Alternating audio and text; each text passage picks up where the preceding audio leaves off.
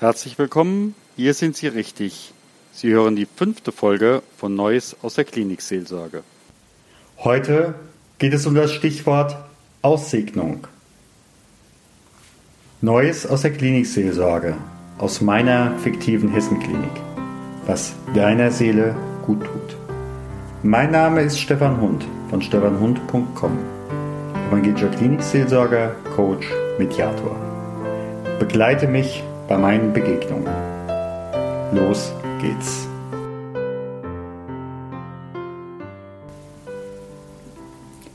Das rote Diensthandy klingelt. Es ist später Nachmittag und ich erkenne, dass der Anruf aus meiner fiktiven Hessenklinik kommt. Schwester Edelgard, die Sie bereits kennen, ist am Telefon. Mit ihrer angenehmen Stimme sagt sie mir, dass Karl Mayer gestorben sei. Und sie sagt weiter, der Witwe ist es wichtig, dass er von einem evangelischen Pfarrer ausgesegnet wird.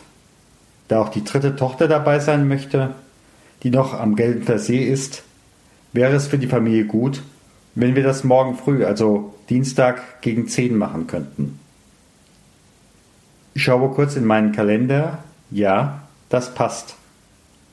Ich werde da sein.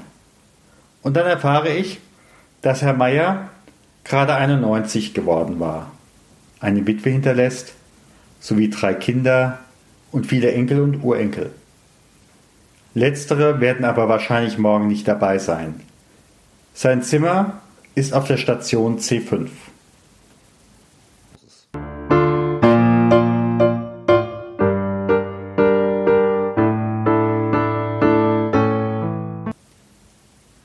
Es ist Dienstag.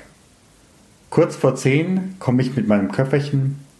Hier ist eine Bibel drin, ein Kreuz, zwei Teelichter in einem größeren Kerzenhalter, eine größere Anzahl von Bildkarten mit einem Engel, sowie mein Talar und ein Schreibbuch. Hier habe ich auch eine kleine Liste mit Buchempfehlungen aus seelsorgerlicher Sicht im Umgang mit dem Tod. Ich kondoliere zuerst der Witwe und dann den Kindern, die mir altersmäßig auch noch einige Jahre voraus sind.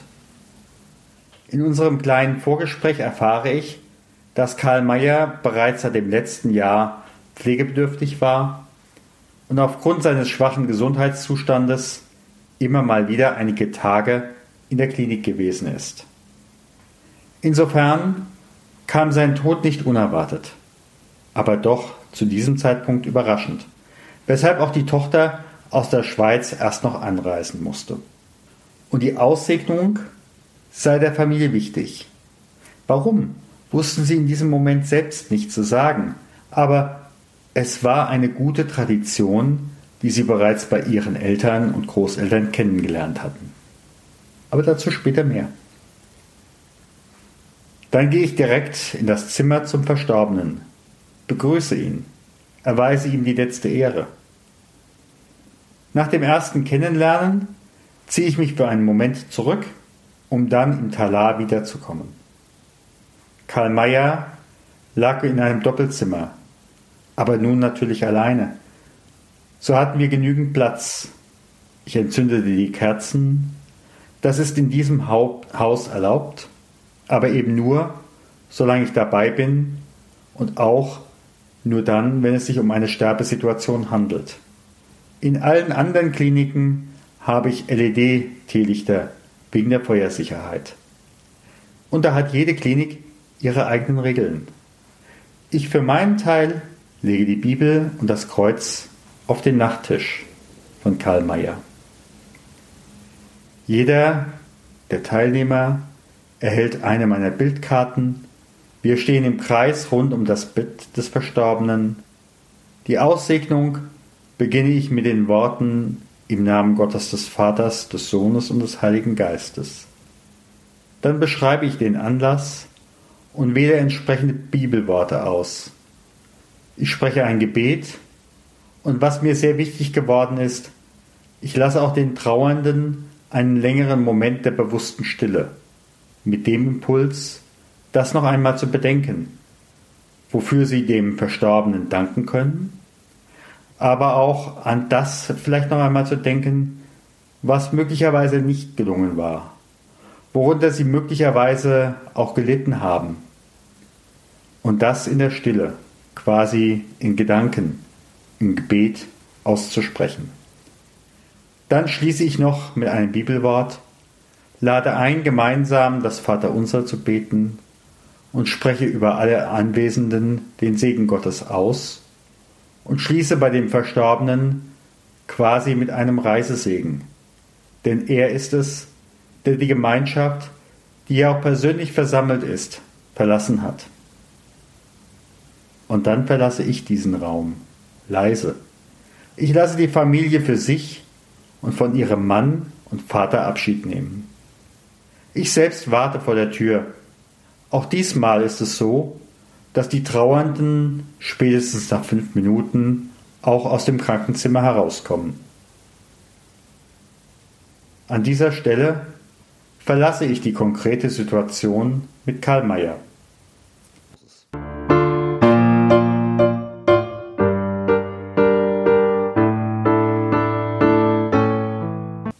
Die Aussegnung ist ein wohltuendes, altes Ritual, welches aber an vielen Stellen fast schon so etwas wie in Vergessenheit geraten ist. Aus meiner Sicht ist es aber ein sehr wichtiges, am Ende einer gemeinsamen Zeit, am Ende einer Gemeinschaft. Das erlebe ich im Übrigen sowohl im Umfeld der Klinikseelsorge als auch im Umfeld von Coaching oder im Umfeld von Unternehmenskontexten. Das kennen viele aus Filmen und der Literatur. Dort wird davon berichtet, oft eher beiläufig, aber, aber es ist sehr folgenreich. Findet keine Verabschiedung statt, dann hat man so den Eindruck, da ist noch wer, da ist noch was im Raum.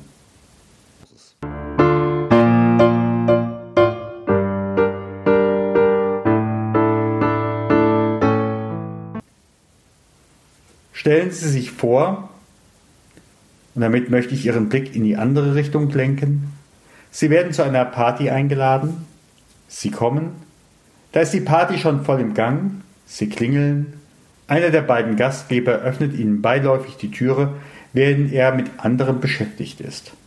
Sie treten ein, Sie können sich irgendwo dazustellen oder auch das Geschehen vom Rand anschauen, vielleicht sich etwas zu trinken holen oder etwas zu essen auf die Hand. Vielleicht kommen sie auch ins Gespräch mit anderen, werden womöglich bewundert, angelächelt, bekommen Komplimente. Es entwickeln sich Gesprächsfäden. Sie selbst wurden aber nicht wirklich begrüßt. Erst recht nicht vom Gastgeber, als sie geklingelt haben und eingetreten sind. Sie wurden auch von diesem nicht wirklich auf dessen Party positioniert. Und da sie keinen kennen, ist alles dem Zufall überlassen. Es entwickelt sich so vor sich hin. Wahrscheinlich plätschert es. Sie kommen wahrscheinlich über ein Nice to meet you nicht wirklich hinaus. Sie sind eben der oder die Neue. Sie sind eben da.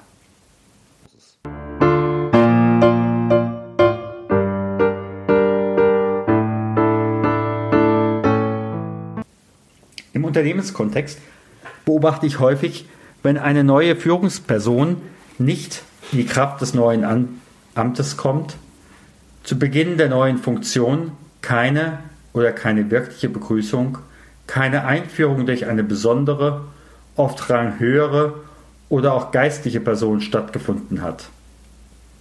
Dieses später einzufangen, wenn es erkannt ist, wird schwierig. Mehr noch, wenn ich nachfrage, wie denn der Vorgänger gegangen sei, erfahre ich häufig, dass es da auch keinen richtigen Abschied, kein Abschiedsritual gegeben hat. Es hat gleichsam keinen Schlusspunkt gegeben. Vielmehr war zeitnah ein neuer, ein weiterer da. In alten Filmen wird es gezeigt. Ein Mensch ist daheim oder eben im Bett woanders gestorben.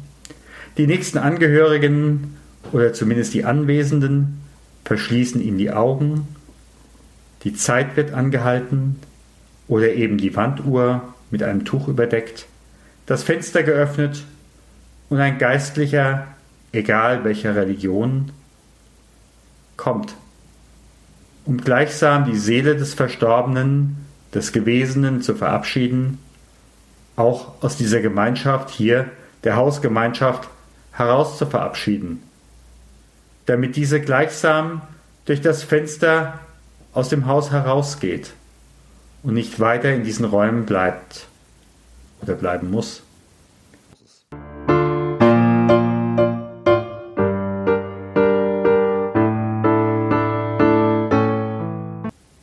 Klar, die Erinnerung bleibt. Sie ist unveränderliche Geschichte. Die Aussegnung als Verabschiedung aus der Gemeinschaft ist der Rite de Passage, der das Gewesene zur abgeschlossenen Geschichte werden lässt. Alles, was danach kommt, wird das Gewesene bewahren, möglicherweise an bekanntem, bewährtem anknüpfen, aber es ist etwas Neues. Herbert Grönemeyer hat dies in seiner ganz eigenen Art in dem Lied Der Weg beschrieben, da er den Tod seiner Frau verarbeitet. Feststellend, dass sein Weg weitergeht, sagt bzw. singt er Neue Zeitreise, offene Welt. Das Gewesene, insbesondere seine verstorbene Frau, beschreibt er habe dich sicher in meiner Seele. In die vor ich trag dich, Zeit bis bei mir der unter dem Segen fällt. Gottes. Gott segne dich und behüte dich. Gott lasse leuchten sein Angesicht über dir und sei dir gnädig. Gott hebe sein Angesicht auf dich und schenke dir Frieden.